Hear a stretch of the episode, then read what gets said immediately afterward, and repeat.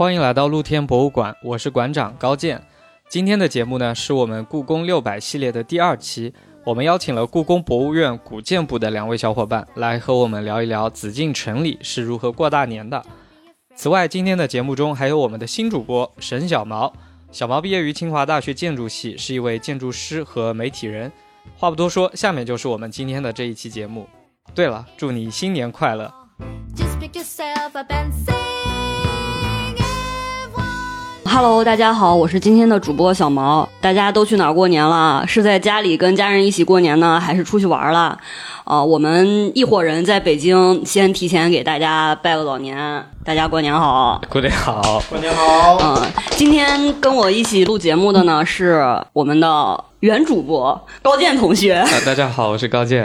嗯 呃，除了高健之外呢，今天我们的另外两位朋友是来自宫里的，是来自故宫博物院古建部的朴公和孟雨，欢迎宫里人来雍和宫做客，欢迎欢迎，来打个招呼。呃，大家好，我是孟雨。大家好，我是朴工。今天我们的话题呢是想跟大家聊一聊过年的事儿。皇家其实是北京最大的一个家族了，所以我们特别想知道，就是皇家人在过年期间都会做些什么，他们做的事情跟我们普通人有什么区别啊？所以呢，找来两位宫里人跟我们透露一下各种秘闻和信息吧。我们东北人过年的时候就会贴贴春联儿啊，贴贴福字呀，准备一下什么年糕、饺子，甚至一些冻在外面的一些冻梨啊、冻柿子什么的，在过年的时候吃。因为清朝的这个皇族也是来自于东北嘛，我不知道他们在过年的时候会做一些什么样的准备。他们也吃饺子吗？对他们也吃饺子，他们这个道里面也有，但是他们会叫饽饽。啊，什么？呃，饽饽就是那个东北的那个十十字旁一个，香香饽饽的饽对饽香饽饽的饽饽，对他们好像是一直保留了这个称呼。就是在大年初一的时候是要吃饽饽，包括他们的宴席上也有很多满族的习俗留下来，比如吃大量的各种点心，而且喝的是奶茶。但是后来当然因为受到汉文化的影响，他们的这个宴席也是越来越丰富，就不像清早期的时候只有饽饽、点心和奶茶，后来就也会有鸡鸭鱼肉、蒸羊羔、蒸鹿眼儿 什么什么，就是因为因为这些。烧花鸭、烧子鹅，因为很多这个内务府的档案里面是有非常完整的年夜饭的菜单的记录的，哇所以能够看到这些东西，就是吃的非常不健康，基本上都是大鱼大肉，没有什么菜。这是不是也是东北人的饮食习惯？就不太吃蔬菜不。是因为冬天就没有菜就没有蔬菜，只能 囤点大白菜，囤点萝卜。土豆。我看过一个内务府的给第二年准备买菜的那个单子，就是他是按照年历，比方说皇太妃是买什么什么菜，就每个人是有配额的，但是基本上每个人的配额都是酸菜多少斤，腌菜多少斤。我们家还会晾那什么茄子干、豆角干之类这样的东西。豆角干会晾很多，因为我也东北人嘛。所以这些其实都是皇家的习俗，是非常贵族范儿的。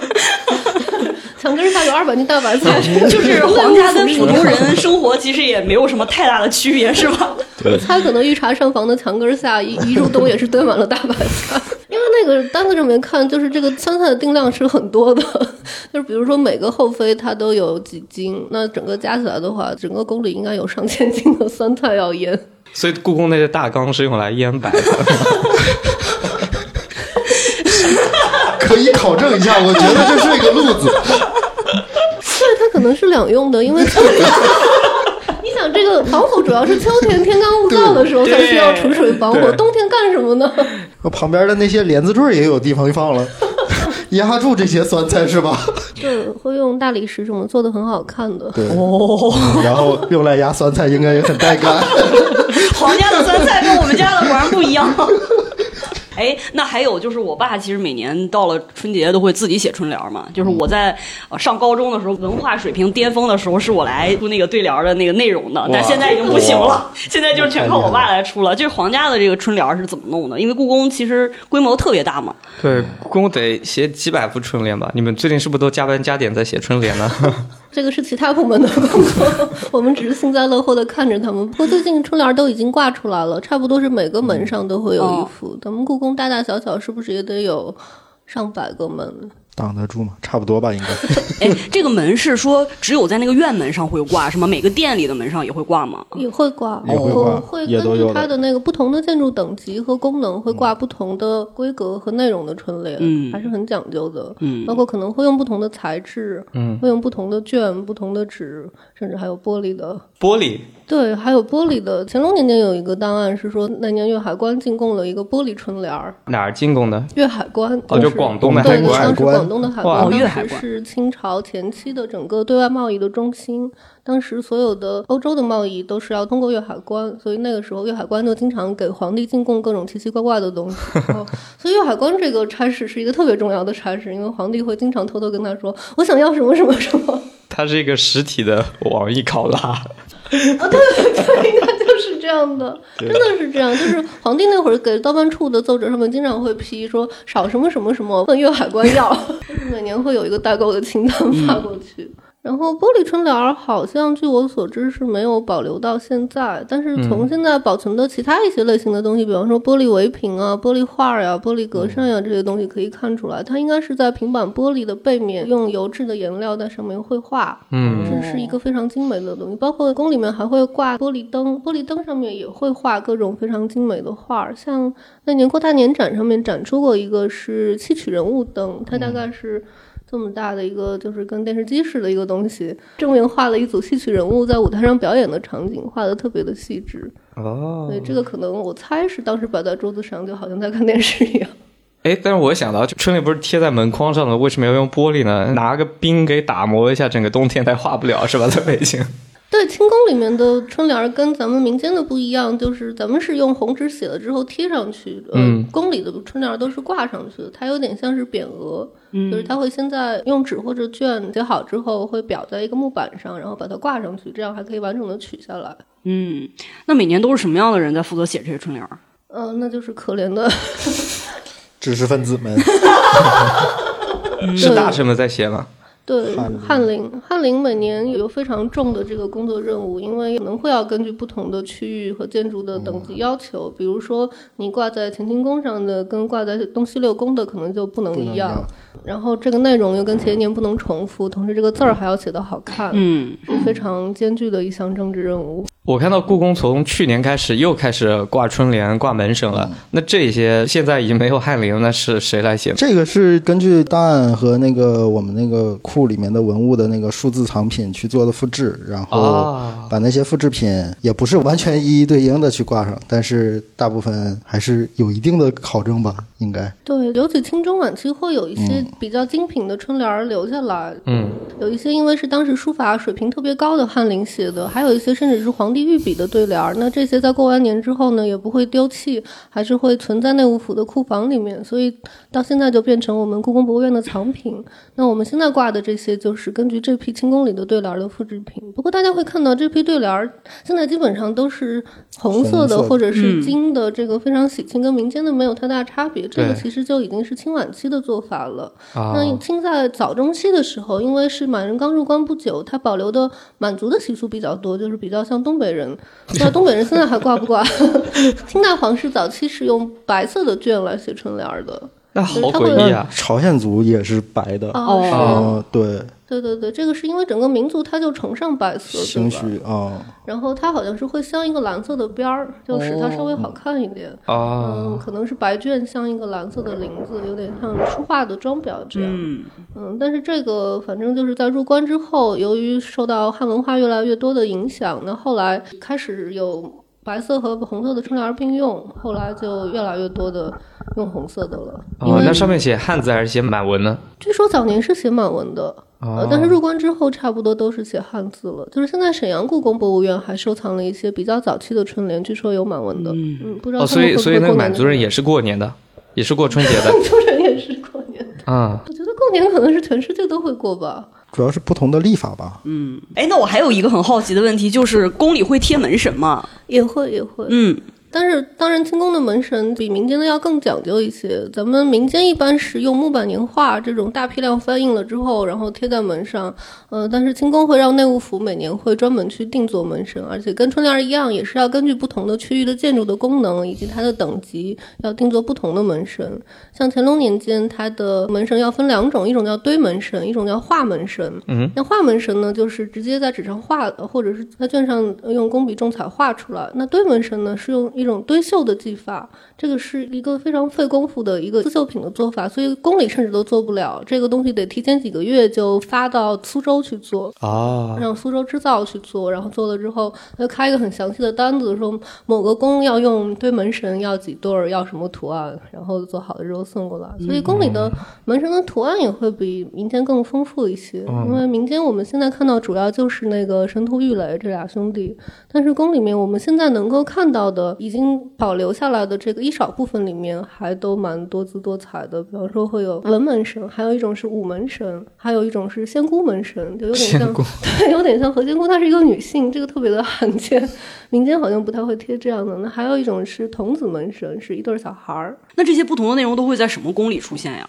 当年应该是有具体的规制的，就是跟他这个建筑的主人，嗯，跟这个区域的性质什么的都会有关系。但是很遗憾，档案没有留到这么详细的记载，嗯所以现在也只能做一些有限的推测。嗯，童子门神是不是会贴在准备要生孩子的后妃 门上之类的？啊，你这个推测很有道理。那现在就又贴了对联，又贴了门神，感觉宫里面张灯结彩的。具体到了过年的时候，比如说到了大年三十那一天的时候，宫里面会发生什么呢？他们会有哪些仪式典礼吗？他们会有春晚吗？故宫在过年期间会唱好几天的大戏，就不像咱们只有除夕晚上看两个小时的电视晚会。对他们会在各处大小戏台，根据生平署的档案的话，会有连台本的大戏一直在唱。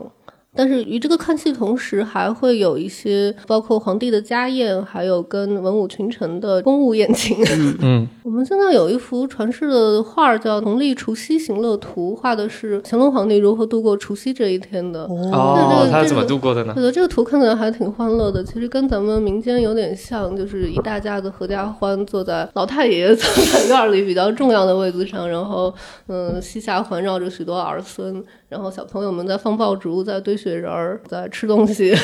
嗯，就也是一幅欢乐祥和的景象，这一点上可能跟民间是很共通的。嗯嗯，但是不太一样的呢，就是咱们民间吃年夜饭，就是一大家子，只要团团圆圆的在这个三十儿晚上坐一大桌子就可以了。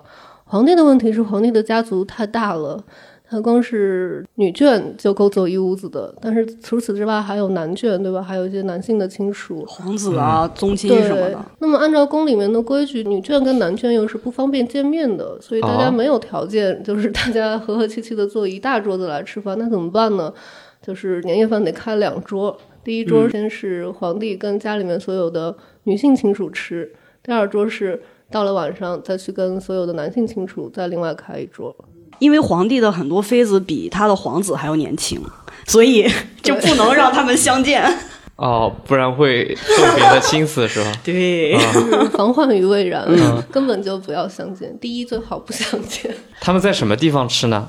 印象中是在乾清宫吧，但是他们也不像咱们是能够一大家子围坐一桌，嗯因为满人本来也不是这种合餐制，嗯。嗯，他们本来就是分餐制，嗯。而且确实他们也人多到无法合坐一桌，所以实际上是有一些画上面可以看到，他们是每个人都跪坐在地下，然后面面前有一个小矮桌，嗯，就有点像咱们平时赖在床上的时候那个 炕桌，炕桌。对对，放个小炕桌，然后嗯。每人会有自己的吃食，然后皇帝那一席会比较大，东西会比较多，嗯，所以他好像还会有一个叫做转菜的一个仪式，就是因为皇帝自己吃的比较好，然后怎么样能体现我们大家都是一家人呢？他要把这个菜一个一个的传下去，哦，这样就他会把他桌上那些分给下面的人对吃，对是吧？要一桌一桌的转过来，这样就表示雨露均沾，大家都能够分到一点皇帝的好吃的。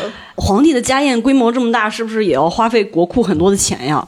对，其实按照内务府每年开的那个单子，这一笔钱是为数不少的一个，因为嗯不仅是这些东西确实是非常珍贵的食材，另一方面它还要虚高报价。比方说，好像是有一个，哎，是说光绪还是溥仪？他一直以为那个鸡蛋是一种特别了不得的奢侈的溥仪是吧？嗯以为鸡蛋这东西特别了不起，因为要四两银子一个。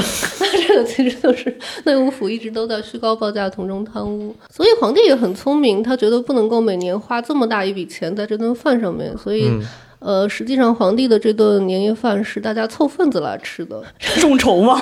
是众筹的。他这个任务提前就会摊派下去，就是每个王公大臣按照他的当官的这个品级，或者他在这个大家族中的尊卑地位，他要相应的承办。比方说，我出三席，我出五席，嗯、呃，年纪轻一些的可能我出一席。那么大家其实好像是有点。嗯，自己带着自己的吃的过来，而皇帝的那个内务府的御茶膳房呢，其实只负责办皇帝自己吃的那一席，所以是一个非常鸡贼的做法。那这些食材会来自这个全国各地天南海北不同的食材吗？会跟这些大臣，比如说有些人在是广州就任的，有些人是浙江就任的，会有不同的东西吗？这是个好问题。还没有考证过。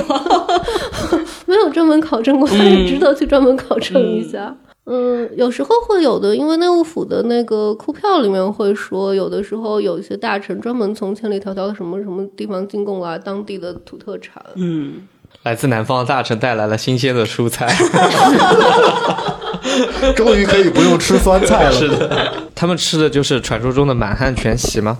呃满汉全席好像是一个非常晚出的说法，哦至少是在整个清代的正式档案里面是没有这种记载的。嗯，但是实际上，确实也可以看到皇家的宴席，它从早期的以满族的饮食习俗为主，到后来慢慢的加入了越来越多的汉式的菜肴，所以从这个意义上说，它确实是一步一步的在往满汉全席上发展。但是确实没有出现过这个词，就是更不要说有一套。定制好像说满汉全席一定是多少道菜，每道菜是什么，这个是没有的，因为从内务府的那个菜单上来看，每年吃的那个菜都会不太一样。哦，哦，这些饭是大年初一吃的，对吧？皇帝是年三十那天跟他的家人吃，哦然后初一那天是宴请群臣。嗯，但是在这个初一和三十儿之间有一个最重要的过年的仪式，就是叫做明窗开笔。这个是在元旦那一天的子时，这个元旦就是我们现在说的那个大年初一，不是公历一月一号。啊，这一天，呃，有一个特别重要的仪式叫明窗开笔。明窗，朴公给大家介绍一下。对，明窗是什么意思？明窗是哪两 是哪几个字啊？明窗亮的明，窗户的窗户。嗯，明窗应该是在清代的紫禁城里是特指那个养心殿东暖阁的前半部分，前半部分是有开窗的，然后哦这个位置叫做明窗。然后每年，因为大家知道养心殿是那个清朝皇帝理政的中心，对是，然后所以他们每年这个明窗开笔的仪式要在。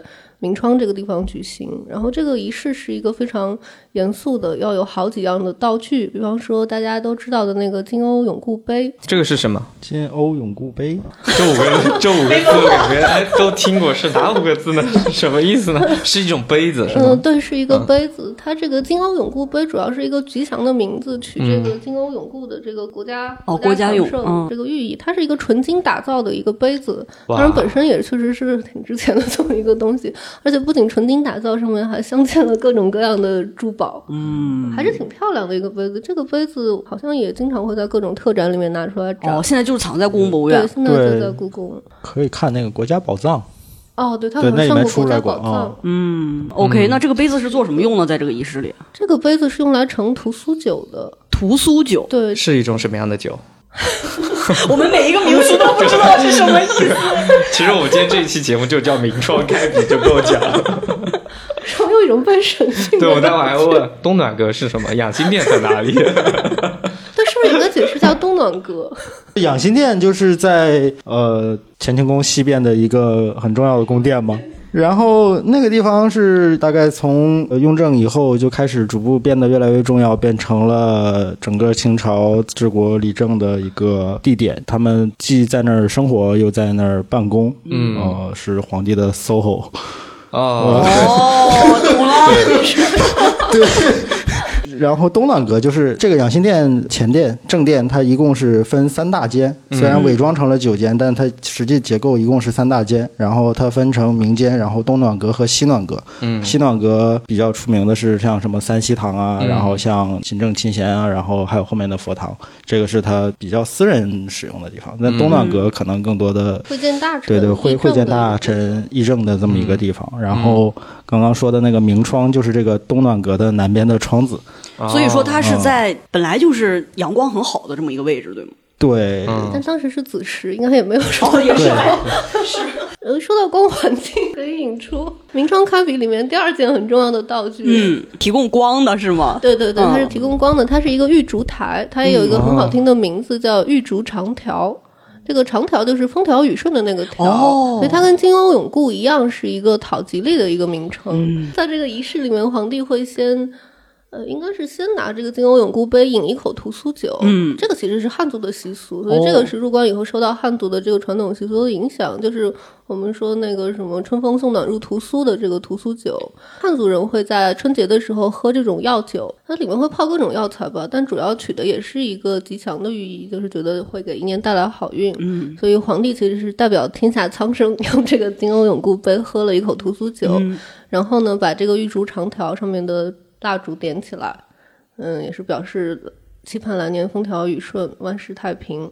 然后这个时候再拿起一支笔管上刻着叫“万年青”的笔，万年青，万年青，对，也也是讨一个吉利。然后拿起这支笔，先用朱墨，再用黑墨，分别写一句吉祥话。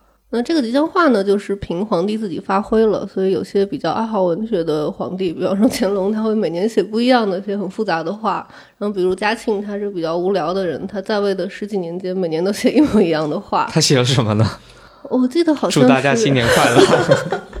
前面会写一个年份，然后嗯是一入新春，万事如意。宜是那个适宜的宜，嗯一入新春，万事如意。这个就可能是祝你生日快乐或者 Merry Christmas，这样就是最最基本的那个吉祥话。嗯然后他就会先用朱笔写这么一句，然后用墨笔再在旁边写一句。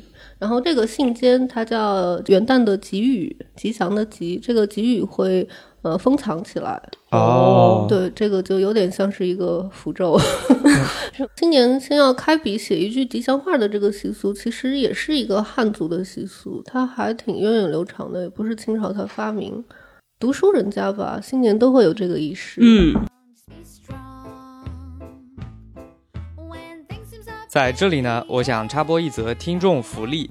正月初一到初五，如果你留在北京过年的话，你可以去北京大观园参加红楼庙会，体验《红楼梦》里面的传统礼仪和过年场景。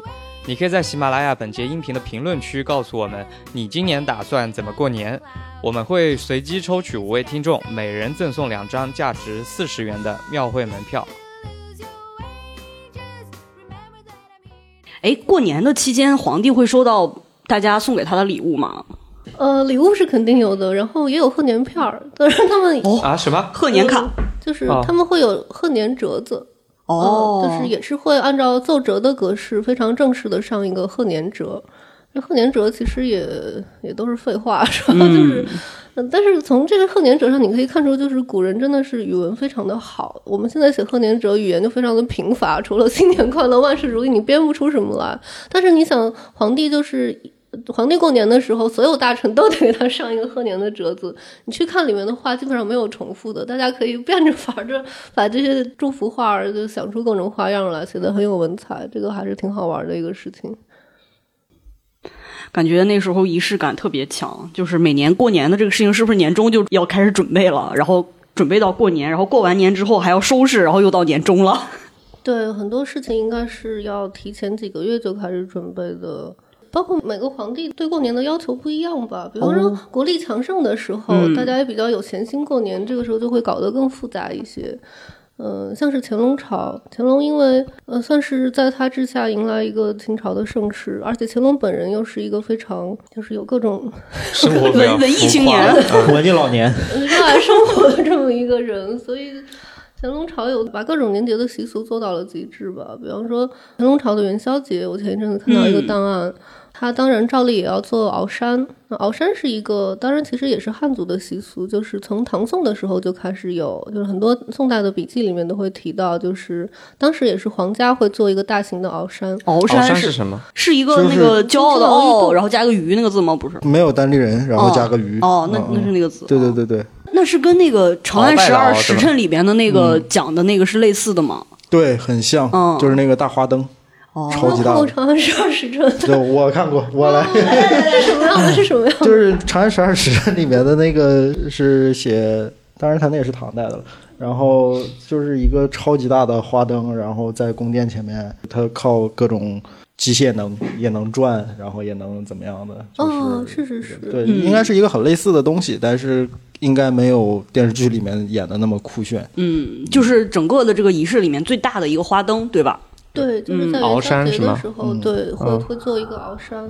包括明代的时候，有一幅明显宗元元宵行乐图，里面也画到了这个东西，嗯就是呃，历朝基本上皇帝会在一个室外的空间安放这样一个超大型的花灯，但是到了乾隆朝的时候，他很别出心裁的，他在屋里做了一个，嗯。就是他当时是在宁寿宫区的岁初堂，就是他在这个地方的寝宫，相当于，然后他在室内呃设计了一个这个东西，提前整整一年就开始 让造办处做，先要画设计图，然后要做一个小型的模型，然后这个模型做好了之后，要分发到各地去采办原料，嗯，然后要各种工匠协同来制作，最后做成的一个东西大概是。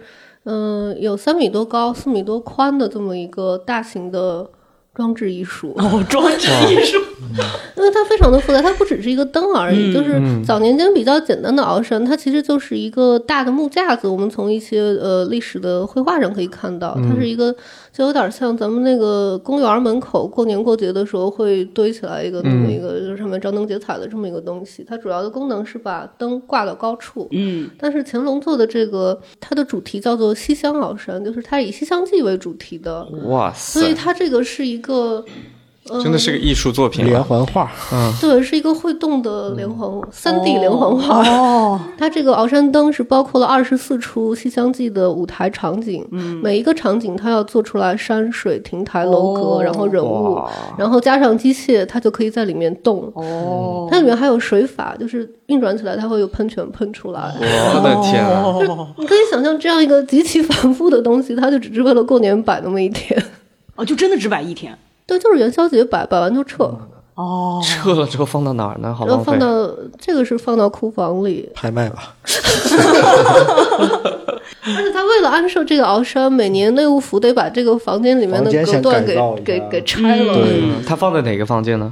乾它清宫。放在岁初堂堂，就是在宁寿宫那一区，就是乾乾隆花园园。第二进院的正殿，哦，所以他真的是就自己看一下，开心一下。所以在明清时代就没有像唐宋那种就是元宵节会取消宵禁，然后大家就一起狂欢的那样的场景了，是吧？因为本来就没有宵禁，没有宵禁了吧？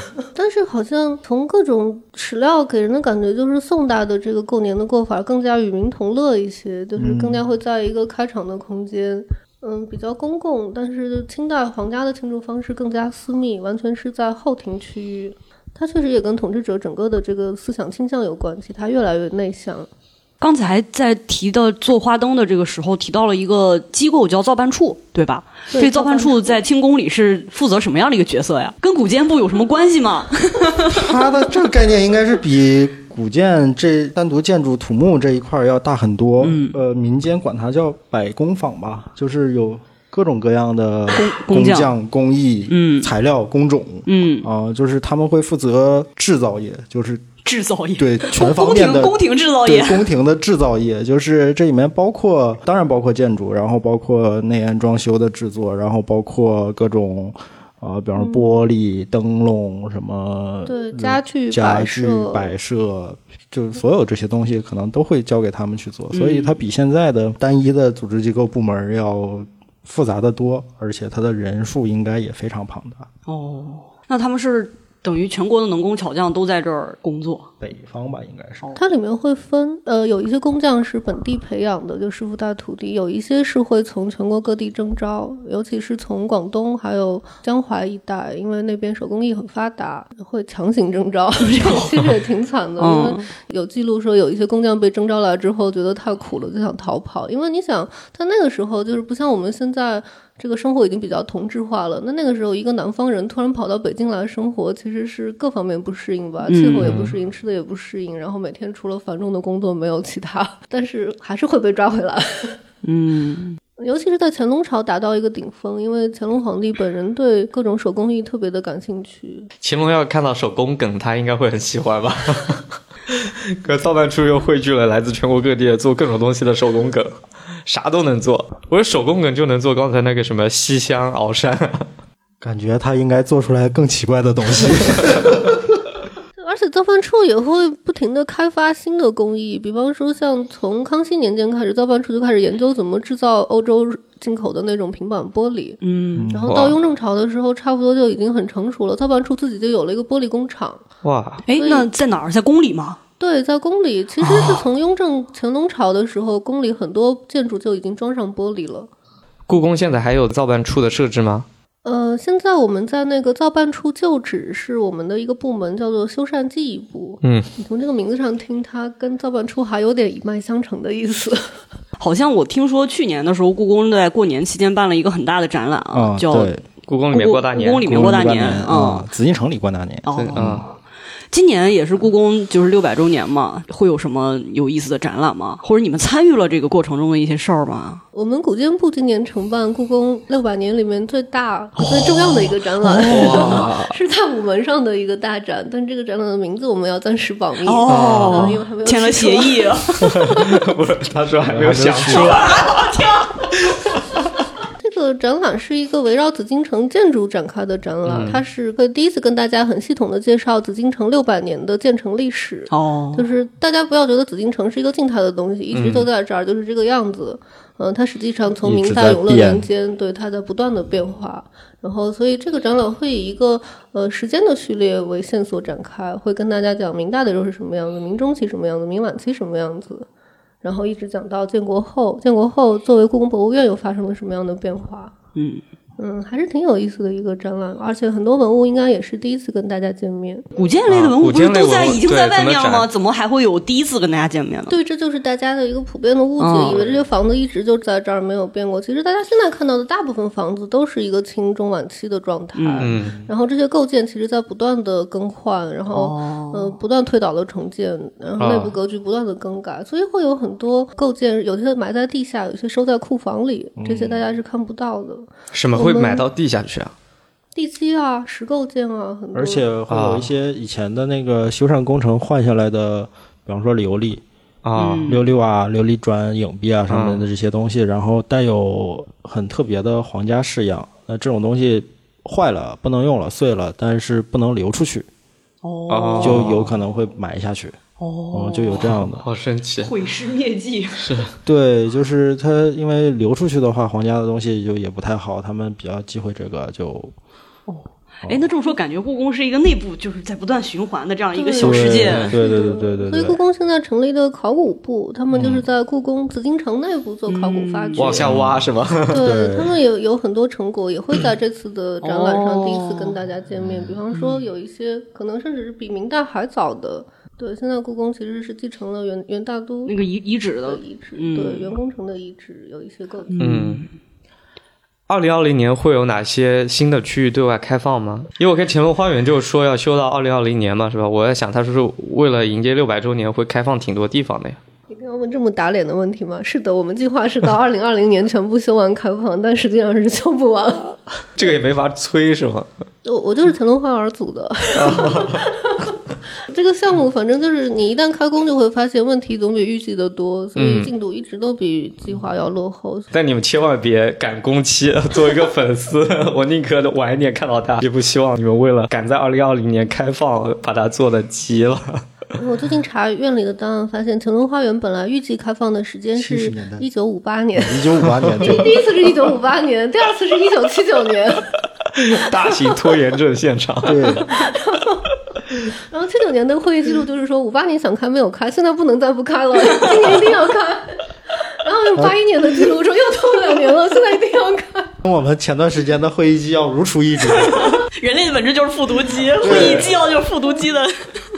我倒突然想到一个问题啊，就是故宫它毕竟是有六百年的历史，那你们在把它复原的时候，你们把它复原到哪一个皇帝的时代呢？这个你们是怎么定的呢？好问题，好对吧？问题，这是个你你刚刚在说修复的的时候，我就会在想，比如说乾隆他在这儿画壁画，他肯定是盖掉了之前的某一个皇帝的壁画。那你们修复的时候，你们通过高科技其实是可以知道这个可能有几层，对吧？那你们怎么选择来复原到哪一层呢？嗯，好问题。复原到哪一个时期，嗯这个就是没有办法订立一个普遍的原则，只能是具体问题具体讨论。嗯你比方说像乾隆花园，那当然最理想的就是能够复原到乾隆朝的那个状态。嗯但是实际上又限于各种具体的情况，比方说刚才说到的那个翠初堂，就是乾隆时期会在里面放一个大鳌山的这个房子，嗯那这个鳌山已经完全不在了。嗯而光绪朝的时候，慈禧太后又对它做过很大的改动。那现在留下来的大部分内檐装修呢，都是慈禧那个时候做的。那面对这种状况，我们也不能说为了这个恢复乾隆朝的原貌，我们就把光绪朝的东西全部都拆掉扔掉。嗯、那从现代历史学家的眼光来看，这些层叠累加的历史痕迹都是有它的价值的，所以我们还是打算把光绪朝的比较完整的内院装修也都保留下来。然后，但是在开放的时候会跟公公众说明，说你现在看到的这个，呃，哪一部分是成于什么时候，嗯然后乾隆朝有哪些还能够分辨的遗迹，我们也会跟观众特别的指出来。嗯嗯在一些不太为人注意到的小角落，会有一些乾隆朝遗留下来的营造痕迹。嗯，除了跟观众说明，我觉得还是对技术有一些乐观吧。你比方说像什么 AR、VR 这些东西，一旦介入的话，你可能以后某一天可以在同一个空间里面看到它不同时期的嗯，样子。哎，这个很有趣。这还对，挺美妙的。我觉得，嗯对我觉得能让观众有的选择是比较重要的。那在此基础之前，它的基础是可能我们需要对它更进一步的认识和分析，然后更确定它每个时期是什么样。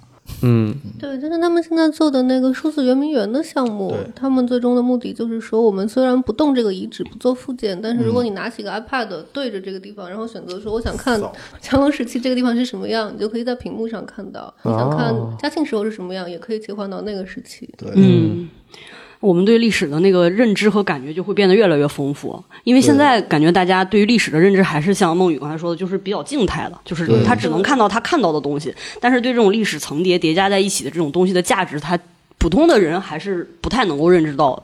对，嗯这个也是我们下一步应该工作中要注意的问题。比方说，像我们的展览里面，我们也想怎么样能够让观众意识到，你所看到的每一座建筑其实都是一个明清混杂的一个状态，它哪一部分来自哪一个时期。嗯，如果知道这些的话，可能逛故宫的时候就更好玩一些了。嗯，而且会觉得我们今天所做的意义，其实也是对未来的一些事情留下的更久远的意义吧。今天也会成为历史吗？那这个鼠年的春节马上就要来了，呃，那我们在这里一起给大家拜个早年。对对，宫里的人给大家拜个年。祝大家一入新春，万事如意。祝大家新年身体健康，多多挣钱。祝大家新的一年都能很开心的逛吃逛吃吧。对我今天还穿了那个国潮的衣服，上面写的“日进斗金”，那我就把“日日进斗金进斗金”送给大家吧。嗯，那今天的节目就到这里啦，感谢大家，拜拜。在鼠年的时候我们再一起出来玩儿，拜拜。拜拜。拜拜